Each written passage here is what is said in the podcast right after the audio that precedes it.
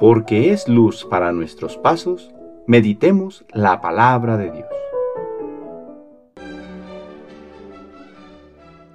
Del Santo Evangelio según San Mateo capítulo 3 versículos del 1 al 12.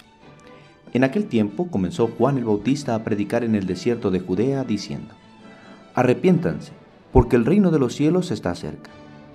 Juan es aquel de quien el profeta Isaías hablaba cuando dijo, Una voz clama en el desierto Preparen el camino del Señor, enderecen sus senderos.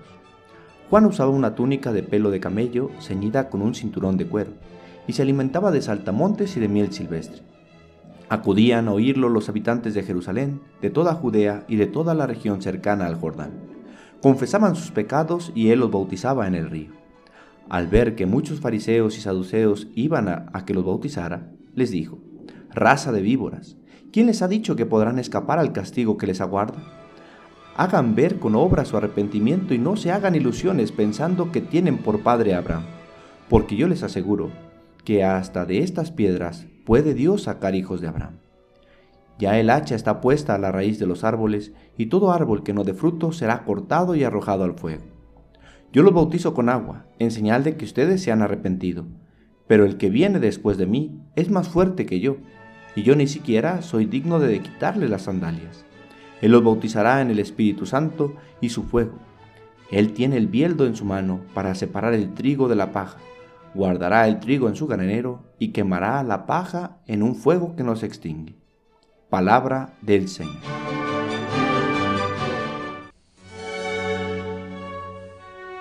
Segundo domingo de Adviento. La liturgia del domingo pasado nos advertía que el Señor está por venir y nos pedía estar alerta buscando hacer siempre el bien. No sea que llegue a nosotros el Señor y nos encuentre con las manos vacías.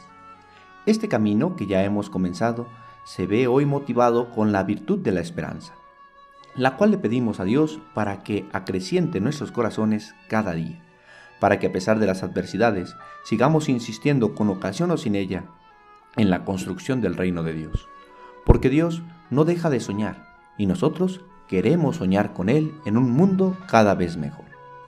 Isaías nos presenta la virtud de la esperanza con una imagen. De un tronco brota un renuevo. De una genealogía, la familia de Jesé, surge un renuevo que cumplirá todas las promesas hechas al pueblo de Israel. ¿Qué indica un tronco? Es un árbol que ha sido cortado, que aparentemente ya no hay razón de vida en él, o por lo menos así pareciera ser. Pero de ese tronco surge un renuevo, la esperanza de una nueva vida, de una nueva ilusión, de nuevos frutos.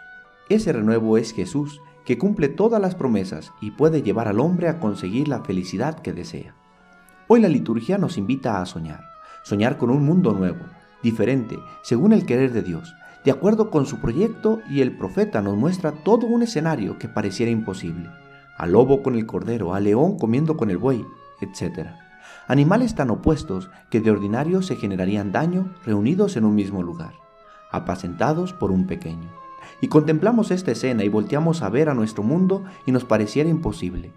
Ya no el león comiendo junto con el buey, sino al ser humano junto con otro ser humano. Pareciera que el fracaso del ser humano se impone ante el sueño de Dios.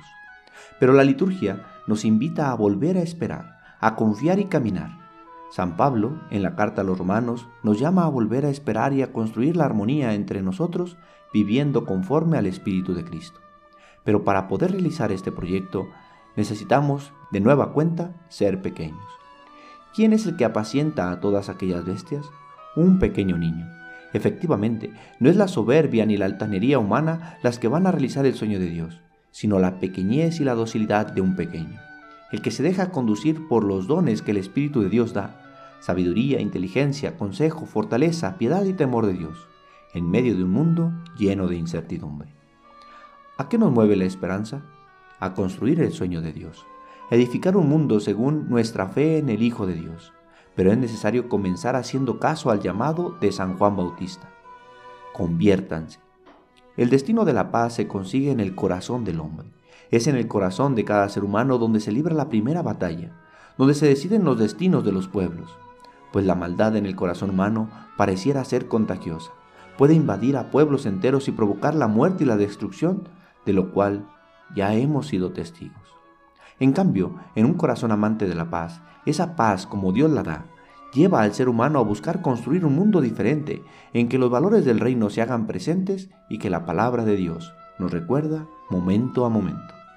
La paz verdadera se obtiene alcanzando victoria sobre sí mismo y no sobre los demás, diría el padre Canta la Mesa en una de sus predicaciones del segundo domingo de Adviento.